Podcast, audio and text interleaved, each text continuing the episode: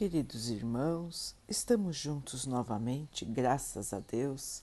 Vamos continuar buscando a nossa melhoria, estudando as mensagens de Jesus, usando o livro Fonte Viva de Emmanuel, com psicografia de Chico Xavier. A mensagem de hoje se chama Maioridade. O menor é abençoado pelo maior. Paulo, Hebreus 7, 7. Em todas as atividades da vida, existe quem alcance a maioridade natural entre os seus parentes, companheiros ou entre os do seu tempo. Há quem se faz maior na experiência física, no conhecimento, na virtude ou na competência. De modo geral, contudo, Aquele que se vê elevado a qualquer nível de superioridade costuma valer-se da situação para esquecer seu débito para com o espírito comum. Muitas vezes, quem atinge a maioridade financeira torna-se mesquinho. Quem encontra o destaque científico faz-se vaidoso. E quem se vê na galeria do poder abraça o orgulho vão. A lei da vida, porém, não recomenda o exclusivismo e a separatividade. Segundo os princípios divinos, todo progresso legítimo se converte em bênçãos para a coletividade inteira. A própria natureza oferece lições sublimes nesse sentido. Cresce a árvore para a frutificação. Cresce a fonte para benefício do solo. Se cresceste em experiência ou em elevação de qualquer espécie, lembra-te da comunhão fraternal com todos. O sol, com seus raios de luz, não desampara a gruta barrenta e não desdenha o verme. Desenvolvimento é poder. Repara como usas as vantagens de que a tua existência foi acrescentada. O espírito mais alto de quantos já se manifestaram na Terra aceitou o sacrifício supremo a fim de auxiliar a todos sem condições. Não te esqueças de que, segundo o estatuto divino, o menor é abençoado pelo maior. Meus irmãos, a situação de que fala o texto de hoje, infelizmente, ainda é bastante comum na Terra. Quando alguém se eleva em qualquer aspecto da vida, ou financeiro, ou na fama, ou no seu trabalho, o que acontece? Na grande maioria das vezes, torna-se exclusivista, egoísta, mesquinho. Quanto mais se eleva, mais se isola. E, na grande maioria das vezes, este isolamento vem do próprio egoísmo, de não estar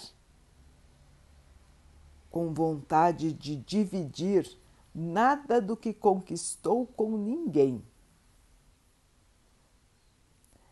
Esse ainda é um traço, irmãos, da inferioridade espiritual que é comum a todos os habitantes da Terra. Quando temos a oportunidade de elevar-nos em qualquer aspecto da vida, temos junto o dever de auxiliar a quem estiver ao nosso redor. Meus irmãos, vivemos em comunidade não por acaso. Vivemos em comunidade por uma razão muito simples. Uns precisam auxiliar os outros.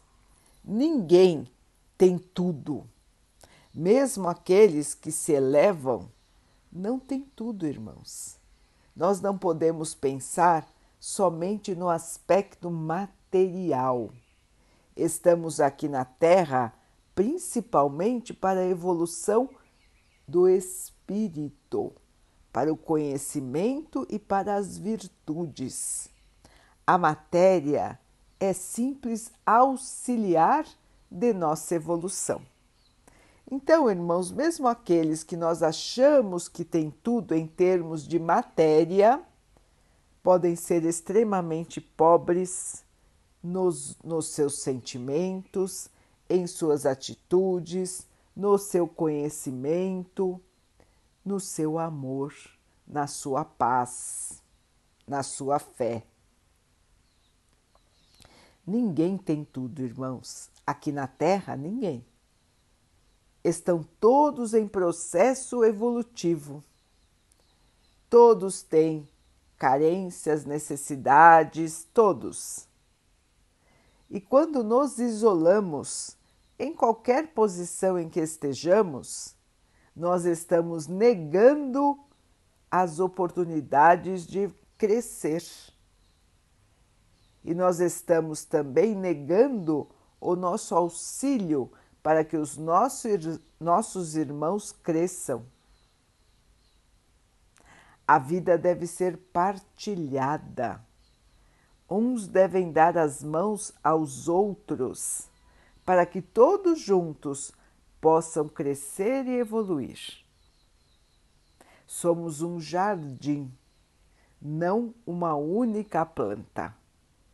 Somos uma floresta, não uma única árvore. E assim, irmãos, precisamos dar as mãos, nos comprometermos com o bem comum, não só com o nosso bem próprio. Essa é uma lição que ainda está difícil de ser compreendida na Terra.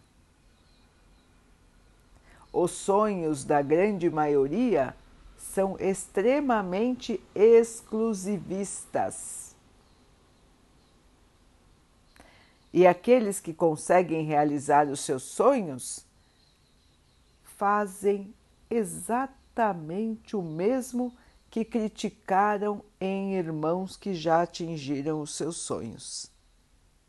Entram no mesmo padrão de exclusivismo, de egoísmo, de orgulho tolo. Meus irmãos, ninguém é mais do que ninguém, nem menos do que ninguém. Todos estamos aqui mais ou menos no mesmo nível evolutivo. O nosso corpo, a nossa situação social, não tem nada a ver com o desenvolvimento do espírito. Não vamos mais nos iludir, irmãos, olhando aparências, olhando a situação material das pessoas e achando que assim nós podemos defini-las.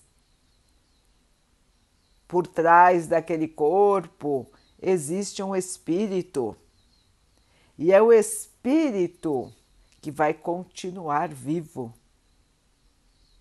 O que é matéria fica aqui na terra, irmãos e o espírito continua a sua trajetória. Portanto, se nós nos apegamos ao que é material, estamos no caminho errado. Estamos perdendo nosso tempo quando poderíamos evoluir mais. É lógico que a matéria é nossa auxiliar enquanto estamos aqui. Temos que fazer o nosso desenvolvimento material. Faz parte do processo de crescimento.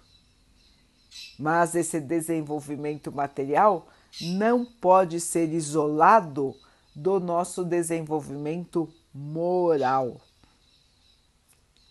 do crescimento do amor em nós. Então, irmãos, vamos nos lembrar que qualquer que seja a vantagem que um dia possamos alcançar na vida, que tudo foi nos permitido pelo Pai, nada aqui na terra é nosso, e sim é empréstimo do Pai, e que nós temos o dever de auxiliar aos que estão ao nosso redor.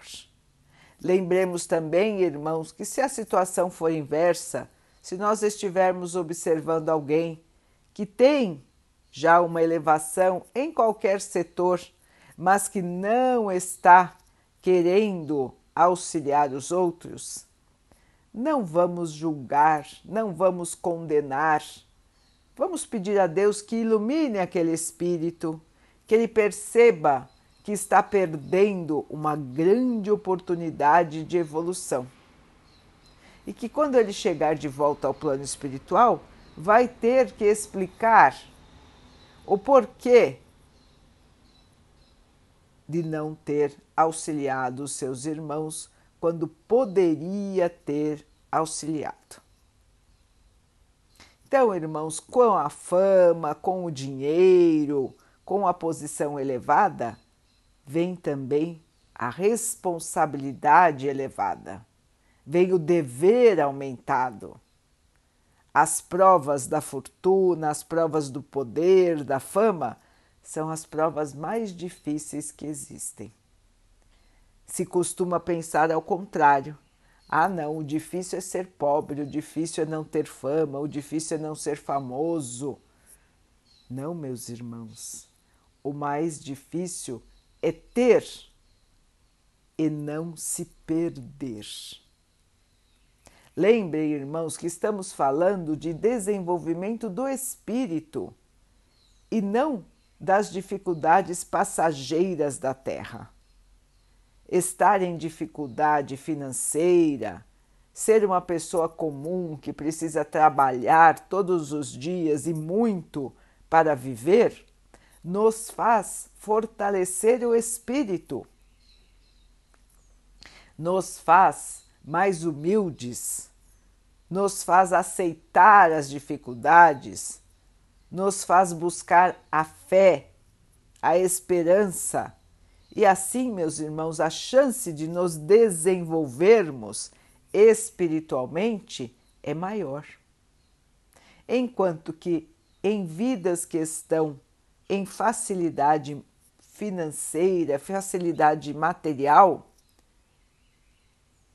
a chance de se perder no egoísmo, na vaidade e no exclusivismo é muito maior. Então, irmãos, como dissemos anteriormente, todos aqui na Terra têm as suas dificuldades, todos aqui na Terra têm as suas carências. E todos juntos precisam crescer.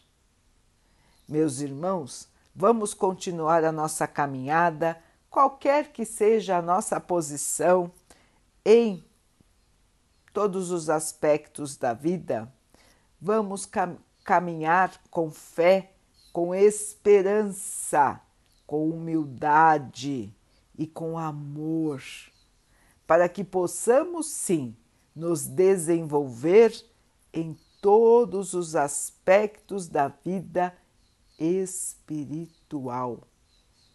Amor e conhecimento. Paciência, humildade, caridade. Vamos então orar juntos, irmãos, agradecendo ao Pai por tudo que somos, por tudo que temos, por todas as oportunidades que a vida nos traz para a nossa evolução que tenhamos força, esperança para crescermos a cada dia. Que o Pai possa assim nos abençoar e abençoe a todos os nossos irmãos. Que Ele abençoe os animais, as águas, as plantas e o ar do nosso planeta e que possa abençoar a água que colocamos sobre a mesa para que ela possa nos trazer a calma e que ela nos proteja dos males e das doenças. Queridos irmãos, fiquem, estejam e permaneçam com Jesus. Até amanhã.